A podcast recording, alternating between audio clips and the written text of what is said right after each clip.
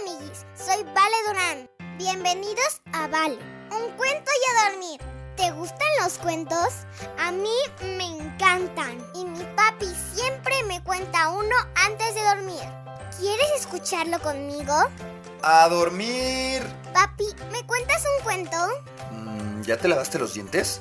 Sí, ¿Ya hiciste pipí? sí. Vale, un cuento y a dormir. Un beso en mi mano, de Audrey Penn.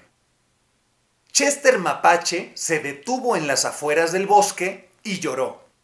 No quiero ir a la escuela. Dijo a su madre, Quiero quedarme en casa contigo. Quiero jugar con mis amigos, jugar con mis juguetes, leer mis libros y columpiarme en mi columpio. Por favor, ¿puedo quedarme en casa contigo?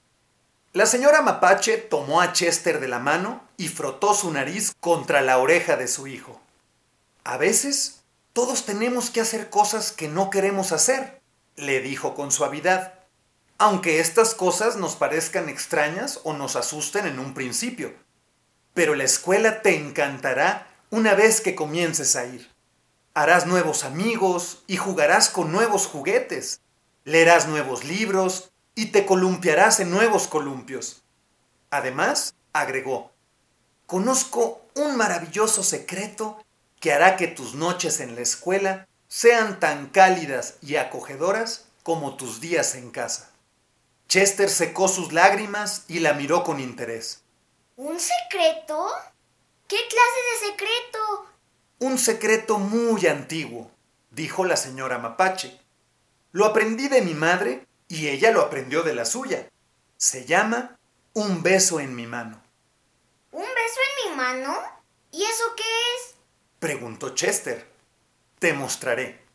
La señora Mapache tomó la mano izquierda de Chester y la abrió separando sus pequeños dedos como si fuese un abanico.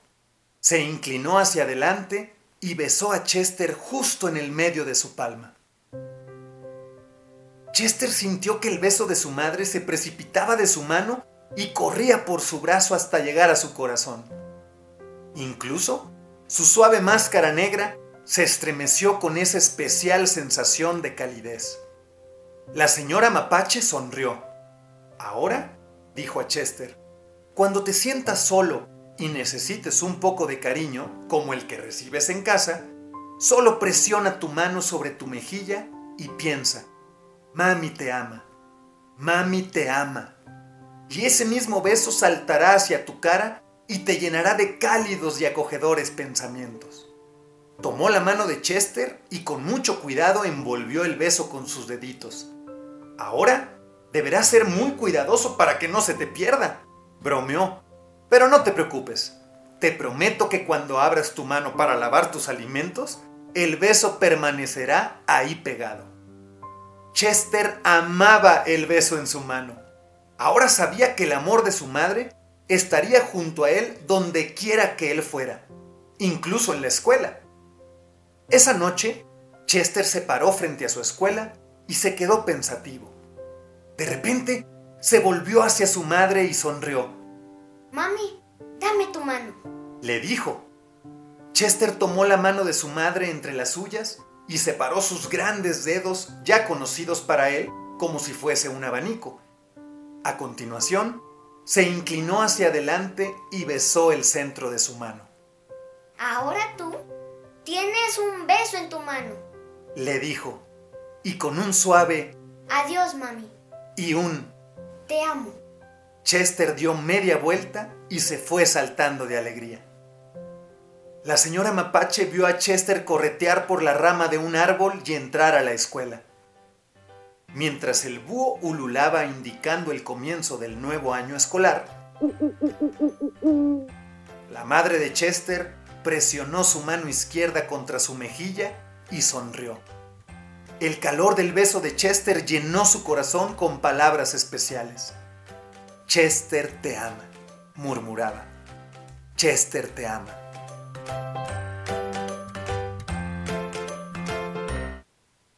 Y colorín colorado, este cuento se ha terminado. Ahora sí, a dormir. Buenas noches, mi amor. Buenas noches, papi. Que sueñes con los angelitos. Te amo, papi. Yo te amo más, mi princesa.